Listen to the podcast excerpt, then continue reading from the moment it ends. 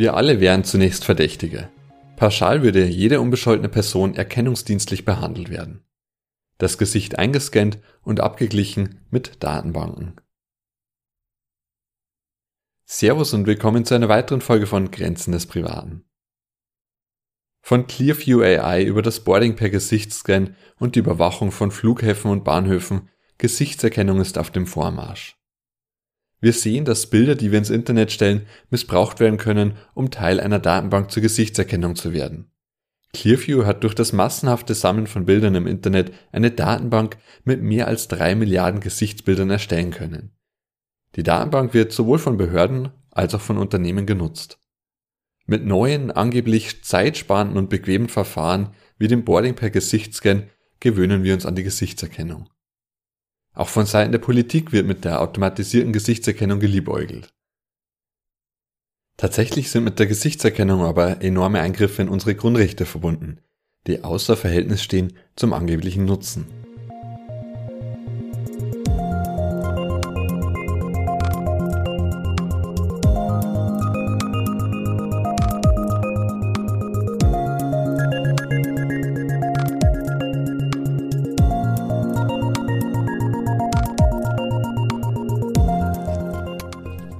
Nachrichten rund um Clearview AI haben Anfang 2020 für einen Aufschrei gesorgt. Das Unternehmen bietet Gesichtserkennung per künstlicher Intelligenz an. Die Datenbank dazu war gefüllt mit rund drei Milliarden Bildern, wie eine Recherche der New York Times ans Licht brachte. Wird ein Bild von einer gesuchten Person hochgeladen, so sucht die künstliche Intelligenz die Datenbank nach Treffern ab. Die Datenbank laut eigenen Angaben die größte bekannte Datenbank mit mehr als drei Milliarden Gesichtsbildern wurde von dem Unternehmen erstellt mit Bildern von Facebook, YouTube, privaten Webseiten, mit Bildern von Millionen von Webseiten. Die Bilder wurden von den Webseiten extrahiert, ohne das Wissen der Nutzer. Die Chancen stehen also gut, dass auch ihr in der Datenbank seid, wenn ihr Fotos im Internet verfügbar habt oder wenn ihr im Hintergrund auf dem Foto eines Fremden gelandet seid. Die Fotos unserer Gesichter wurden also gesammelt ohne unser Wissen, geschweige denn unsere Einwilligung. Das hindert aber über 2500 Behörden und Unternehmen nicht daran, die Software trotzdem zu nutzen. Neben Behörden wie dem FBI oder dem US Secret Service zählen auch europäische Behörden, etwa aus den Niederlanden, aus Italien, Belgien oder Frankreich, zu den Kunden. Ebenso private Unternehmen wie der US-amerikanische Einzelhandelskonzern Walmart wie aus einem Dokument hervorgeht, das BuzzFeed zugespielt wurde. Ein Vertreter der Chicagoer Polizei meint, dass eines ihrer Gesichtserkennungsprogramme lediglich auf die Fotos schaut, die sie selbst haben. Anders bei Clearview. But Clearview uses Open Source Media, meint der Vertreter.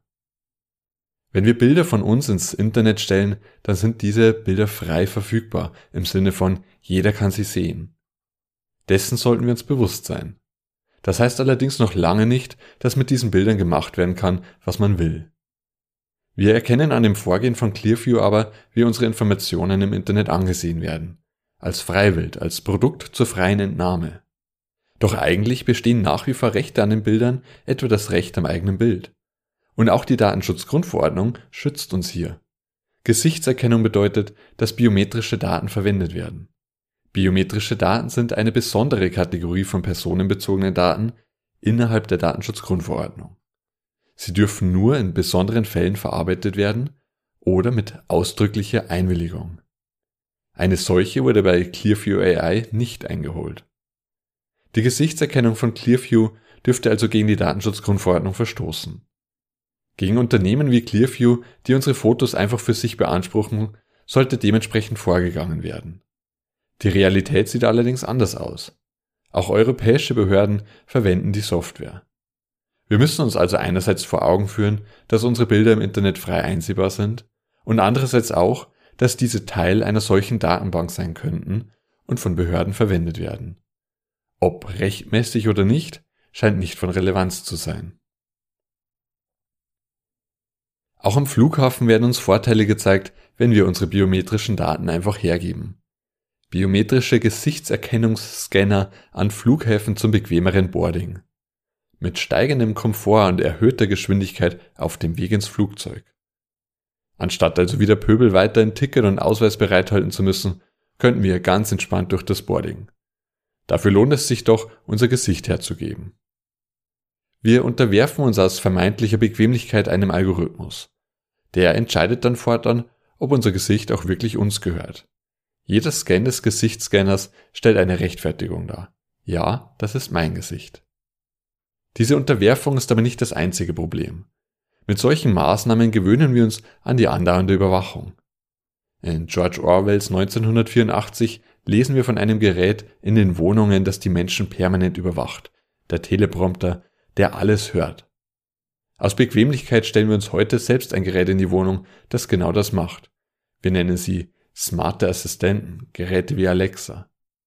Gleiches gilt für die Gesichtserkennung.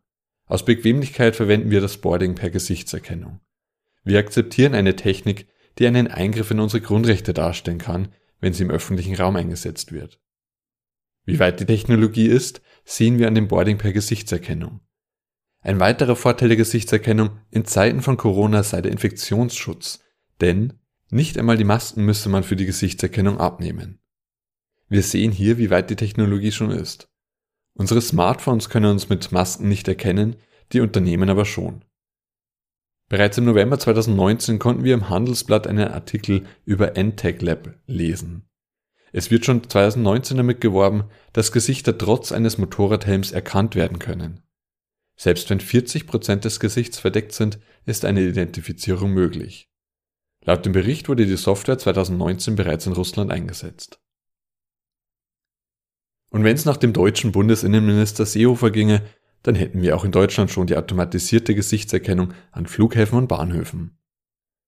Die Personen, die von den Kameras erfasst werden, werden abgeglichen mit Polizeidatenbanken, so die Idee im Entwurf des Bundespolizeigesetzes. Der innenpolitische Sprecher der Unionsfraktion Mittelberg meinte dazu, dass es dabei um die gezielte Suche nach Schwerstkriminellen und Terroristen an besonders gefährdeten Bahnhöfen oder Flughäfen gehe.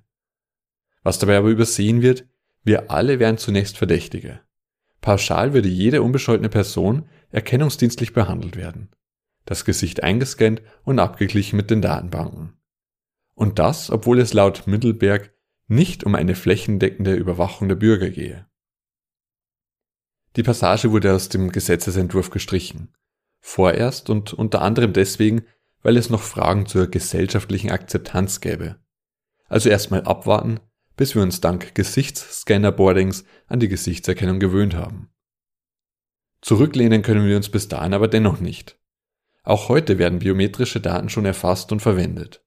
Die Bilder von Randalierer im Rahmen des G20-Gipfels in Hamburg wurden von der deutschen Polizei abgeglichen mit den Datenbanken der deutschen Sicherheitsbehörden. Und auch in Österreich wird Gesichtserkennung bereits verwendet. Hier erfolgt der Einsatz nach vorsätzlichen gerichtlich strafbaren Handlungen wenn von dem oder den unbekannten Tätern qualitativ geeignete Lichtbilder aus Überwachungskameras oder anderen Geräten, zum Beispiel Aufnahmen mit Mobiltelefonen, vorhanden sind, durch Abgleich dieser mit den Lichtbildern in der Referenzdatenbank. Das können wir in einer parlamentarischen Anfrage aus dem Jahr 2019 lesen. Schon heute geht damit auch die Anonymität im öffentlichen Raum verloren. Dass der Preis, den wir für diese Sicherheit zahlen, zu hoch ist, sehen wir, wenn wir uns die Zahlen anschauen, die von Algorithm Watch veröffentlicht wurden. Ein Test von Gesichtserkennungssoftware, der 2018 in London durchgeführt wurde, ergab 104 Übereinstimmungen, von denen nur zwei richtig waren. In Buenos Aires, Argentinien, führte die automatisierte Gesichtserkennung im städtischen U-Bahn-System in einem Vierteljahr zu 1227 Alarmierungen, von denen 226 korrekt waren. Einige Festnahmen beruhten jedoch auf falschen Daten.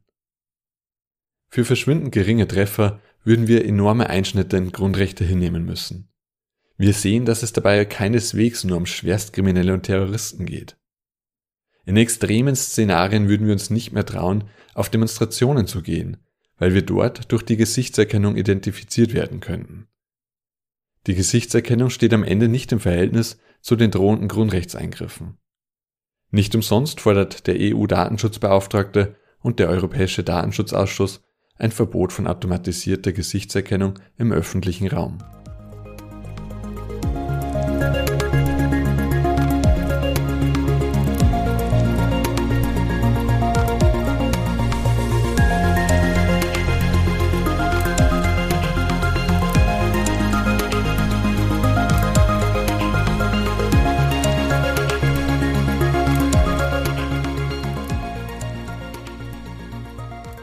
Wir haben uns heute zwei Modelle von Gesichtserkennung angesehen.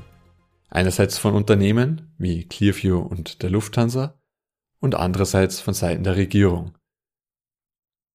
Geschäftsmodelle wie von Clearview sind kein Einzelfall.